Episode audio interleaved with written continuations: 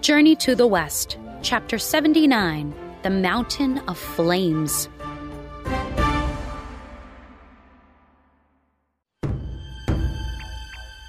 Wukong was furious. The bull demon king tricked me! The monkey rushed back to the cave and smashed the door. Crash! The bull demon king ran outside. You villain! He shouted. You destroyed my door! Give me that fan right now, yelled Wukong. or I'll destroy the rest of your mountain! Never! said the demon. Wukong charged toward the demon. Poof! The demon turned into a crane and flew away, He's not the only one who can turn into other animals. thought the monkey. Wukong turned into a phoenix and shot after the crane. With his claws out, he swooped down at the crane. The crane dipped lower and Wukong missed. When Wukong looked back, the crane was gone. Where did he go? thought Wukong. He looked down and saw an antelope grazing in a field. That's him! Wukong landed and turned into a tiger. He crept through the tall grass. When he got close to the antelope, he leaped. Light flashed, and the antelope turned into a huge white bull. The bull flew up into the sky, and Wukong followed. He had almost caught up to the bull when he heard a shout. Stand back, Wukong!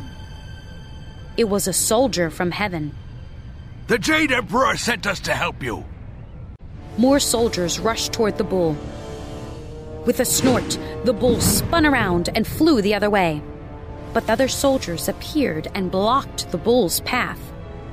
Wukong watched as soldiers surrounded the bull.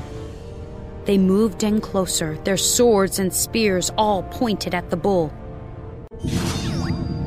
The bull demon king returned to his demon form. Please don't hurt me! The iron immortal was rushing toward the soldiers. Don't harm my husband! She cried. He didn't mean to be evil!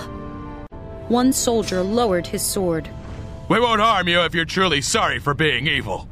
But right now you're stopping the Tang monk from continuing his journey. Sun Wukong needs your fan. The Iron Immortal handed the fan to the soldier.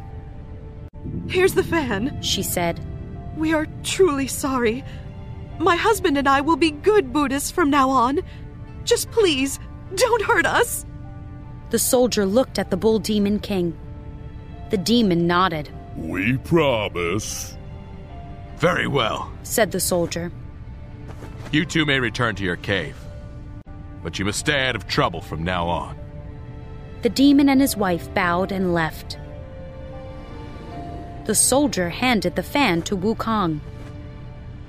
It's good that you'll be the one to put out the mountain of flames, Wukong. Wukong was confused, Why? You're the one who caused the fire. said the soldier. It was when Laozi tried to burn you up in his pot. You leaped out of the pot, disturbing the fire in his workroom. A burning ember fell to earth that day and started the fire on the mountain. Wukong looked at the fan. I'll be happy to put out the fire. Wukong returned to the village.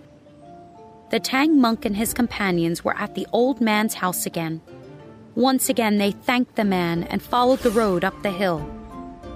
At the top, they looked at the mountain of flames. Wukong lifted the fan and waved it. Whoosh!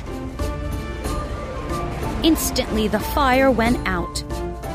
The air cooled down, and Wukong saw the valley start to turn green. Leaves grew on trees, and small flowers popped up here and there. Birds sang in the branches as other animals ran through the grass.